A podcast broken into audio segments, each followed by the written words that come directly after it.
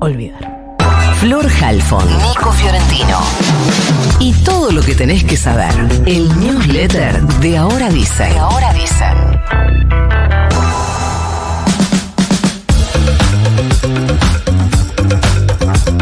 El jefe de gabinete Nicolás Pose y el ministro de Economía Luis Caputo mantuvieron ayer en Davos, Suiza, una reunión con la subdirectora gerente del Fondo Monetario Internacional, Gita Gopinath. En la reunión se fijó que Pose y Caputo van a mantener hoy un encuentro con la directora gerente del FMI, Cristalina Georgieva, antes de la audiencia que Georgieva va a mantener con el presidente Javier Milei, que también va a ser hoy. Recordemos que son reuniones que se dan en el marco del Foro Mundial Económico en Davos, donde el presidente tiene previsto exponer ante los principales líderes empresarios y, como nos dijo ayer en un video que grabó, tiene pensado eh, combatir el socialismo en Davos, que se ve que, no sé, capaz que les va a enseñar primero lo que es el socialismo y después lo va a combatir. Y justamente la directora gerente del FMI, Cristalina Georgieva, dijo ayer en Davos que desde el organismo se ven progresos en todos los frentes de la economía argentina desde que asumió Javier Milei. Dijo Georgieva a la agencia Bloomberg, lo que esta administración está haciendo es corregir de forma muy agresiva algunas de las deficiencias que todos vemos. En lo fiscal se gasta más de lo que se puede, las reservas están vacías, así que estamos viendo progresos en todos los frentes. Uno se pregunta si está contento el FMI. ¿Eso es bueno para los argentinos? El FMI llegó a un acuerdo con el gobierno argentino, recordemos, sobre la séptima revisión. Esto le permitirá al país tener acceso a un desembolso de 4.700 millones de dólares, aunque ese acuerdo que se llama Staff Level Agreement tiene que ser aprobado en las próximas semanas por el directorio ejecutivo del organismo multilateral. Hasta ahí podemos decir que es todo esperable. Lo que quizá no es tan esperable, hablando de socialismo, es que la titular del FMI se muestre más humana que un presidente argentino y diga que el al FMI le interesa profundamente que la Argentina proteja a la población más vulnerable mientras prosigue con sus reformas muy audaces. Tomá, te lo dijo Cristalina. Una vez más, el gobierno habilitó una línea para que si existen trabajadores que son presionados para ir al paro el miércoles que viene, puedan hacerlo saber, puedan denunciarlo anónimamente. Lo concreto es que el gobierno está buscando desalentar el paro de todas las formas posibles, incluso avisó que a los estatales que paren les va a descontar el día y mientras tanto hubo 300 despidos en ANSES, varios en CONICET, así que está brava la cosa también para los laburantes del Estado.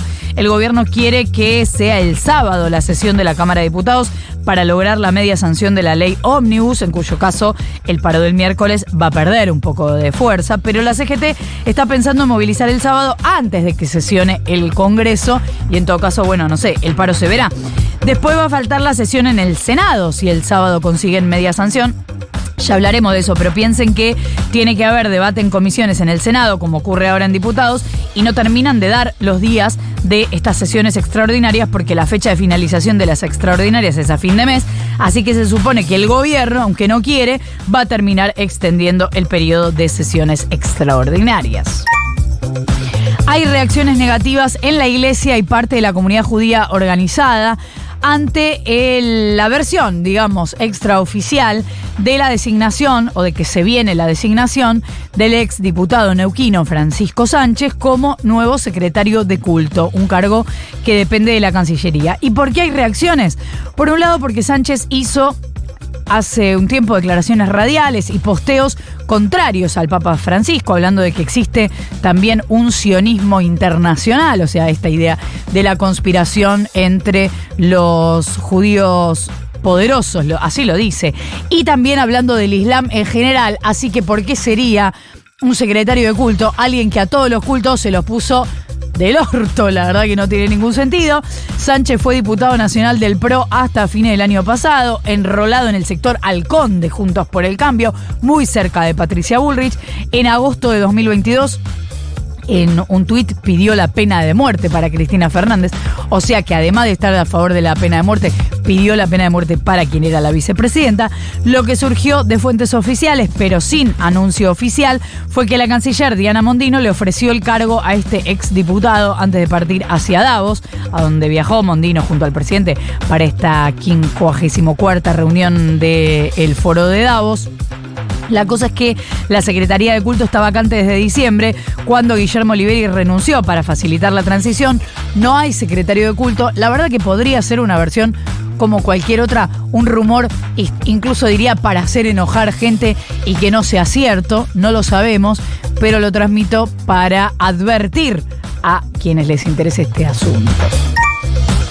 El gobierno no va a poder apelar el amparo que la justicia le otorgó a la CGT sobre el contenido de la reforma laboral en el DNU que firmó el presidente Javier Milei. ¿Por qué? Porque no acreditó la presentación de sus abogados defensores. Qué rara esta torpeza.